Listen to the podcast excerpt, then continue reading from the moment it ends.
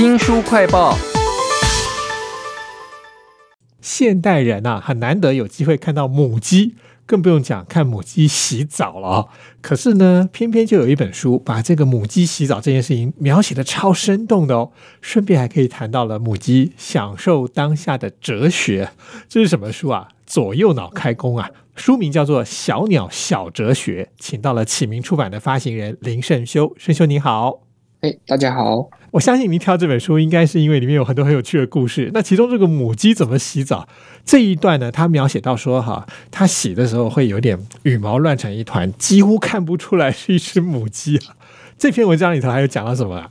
哦，是，哎，母鸡洗澡这个真的很可爱，它会在泥土地上面打滚。就是一直拨，一直拨，一直拨，尘土飞扬，然后它就在那边打滚，然后它洗的舒服的时候，母鸡会发出咕噜咕噜咕噜的声音，一种很愉快、很享受的声音。我记得这段它后面还加了一段，说：“哎，另外一只母鸡也加入了，可是呢，时候到的时候就各自离开，好像就是享受当下，不管旁边有没有人都没有关系啊。”对他写的蛮可爱的，就是好像有一只蝴蝶飞过来，另外一只母鸡洗一洗就跑去追蝴蝶去了，然后他又继续在那边晒太阳这样。书名叫做《小鸟小哲学》，我大概可以理解了，所有跟鸟有关的行为，他描写的很生动，再加上他对于哲学的一些领悟哈。那比如说，他有讲到两只斑鸠在谈恋爱的时候呢，他描写说他们互舔羽毛，轻柔的亲吻。闭上眼睛，紧紧依偎哈，但是后面又突然来一个转弯，说有人其实质疑说，鸟类根本就不像人类会谈恋爱嘛，不过就是为了繁殖而已哈。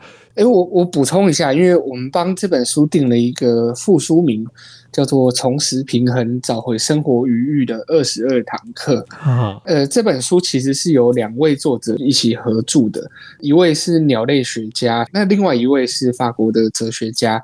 他们两个合作，变成一个提供对鸟类的观察，然后一个从这个观察里面衍生出一些哲学的思考，所以才会让这个书变这么有趣。原来是这样子的哈！不晓得这个启明出版的总编、发行人哈林胜修在看这本《小鸟小哲学》的时候，有没有哪一段让你最有感觉的？也许可以帮我们书摘念一段给我们听听看啊。很多段都很有感觉，我我讲其中一小段好了。有一节它是在讲鸟类超乎善恶、杜鹃鸟的伦理。它里面提到有一种鸟叫做贼鸥，它自己不捕鱼的，但是它会跟着燕鸥来飞行。然后燕鸥捕到鱼呢，它就会去把它偷过来吃。但是其实燕鸥也很喜欢在贼鸥的附近筑巢，因为贼鸥。会帮他保护他的小鸟，在有敌人来的时候，他会发出警告。所以，到底什么是好，什么是善，什么是恶？这一篇就是用一些动物的行为来思考。其实，在这本《小鸟小哲学》里头，还有很多打破我们的习以为常的想法的东西哈。比如说，有人质疑鸟不像我们会想到爱情，或者所谓有对美的审思或文明或创造这样的东西。有一个例子是，有一种园丁鸟。就是为了追那个母鸟哈，它会去找蓝色的东西来装饰它的窝。鸟真的懂蓝色的美吗？啊，这个真的很厉害，而且它这个鸟，它还会在它的巢里面，它会自己去做蓝色的漆，它会用果子去做出这个颜料，然后去装饰它的巢。就它不只是会捡蓝色的东西来点缀，它还会在它的巢里面用蓝莓啊这些果子做出这个颜料来布置。他们真的有美感这件事，还是就是与生俱来，一直模仿模仿出来的东西呢？呃，作者在这一篇有问说，到底艺术是什么？他他其实是鼓励说，每一个人都与生俱来的美感，不要担心害怕自己不是一个艺术家，创造是非常自然的事情。我们从鸟身上就可以看到很多例子。书名叫做《小鸟小哲学》哈，重拾平衡，找回生活余裕的二十二堂课。他有讲到小鸟有一些跟我们人类一样的行为，快乐啦、惧怕啦、聪明啦，甚至已经掌握权力的时候可能会迷恋哈。比如说有一种鸟呢，刻意追求喝醉酒的快乐。哎，其实我觉得还有很多我们意想不到的一些行为跟背后的思考。这个作者他把它延伸的非常好哎。是啊，是啊。例如，它里面有提到，大家知道的乌鸦是非常聪明的动物。乌鸦懂得制作工具，这个是很厉害的。例如它拿不到的东西，它会捡一个树枝做成工具来去拿到它要的东西。那又或者是呃喜鹊，它是可以辨认出自己的，也就是说你在喜鹊头上点一个红点，它照镜子的时候，它会试着去把它剥掉，因为它知道那个是自己。那在研究里面，小朋友人类要到十八个月左右才会有这样的能力，这样。我是很喜欢看到他讲说，鸟类也有恐惧的时刻，杯弓蛇影嘛，哈，这也是它能够生存下来的理由。那它在死亡之前呢，会刻意躲在你看不到的地方，所以人类其实从来都没有办法真正看到一只鸟死亡的现场是什么样子哦，都在这本《小鸟小哲学》当中哈。这本书真是麻雀虽小，五脏俱全哈，里头有理性、感性、哲理，甚至还有非常精彩的照片哦。比如说，我有看到有一只企鹅呢，它丢了一颗。石头到另外一只企鹅的前面，就是在求爱，是吧？是这个书很特别，因为它是法文书，我们翻译过来的，但是它原版书里是没有任何照片啊。我在编这个书的时候，它里面实在第一个是这些鸟的名字，我不见得马上知道它的长相，很想要让读者看到。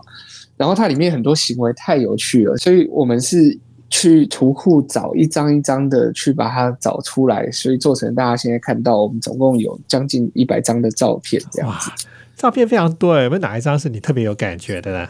对，例例如您刚刚提到这个巴布亚企鹅，它雄鸟会把石头放在雌鸟的脚下，这是一个示爱的表现，就是说好像这是我献给你的。那它会在雌鸟周围用小石头围起来，把它好像打造一个家的感觉吧。知道这件事情觉得很酷，很惊讶，就说嗯，真的找得到这些照片。那。包括刚刚提到这个用蓝色来点缀的鸟，我们也是去查这个鸟，就找到好多，它真的会用各式蓝色的物件来布置它的巢。在没看到照片的时候，真的觉得不好想象啊！难怪圣修要为这本《小鸟小哲学》放了这么多的照片啊！这恐怕是原版书的读者没有办法享受到的哦。其实这本书里头还有一点让我非常的压抑，它里面有女权至上、性爱开放。交换伴侣跟多元成家啊，原来鸟比人类更早开始有这么多复杂的社会以及文明发展了。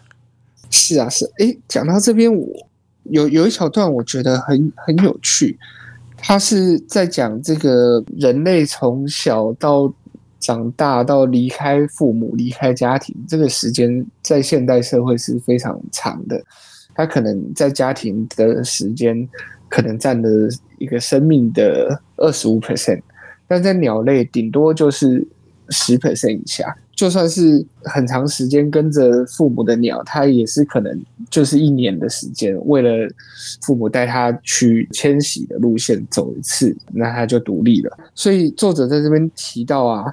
对鸟类来说，某个生命阶段启蒙的单纯环节，对所有的人类社会来说是重要的社群生活，由不可或缺的人际关系构成，并且有特定准则和禁忌。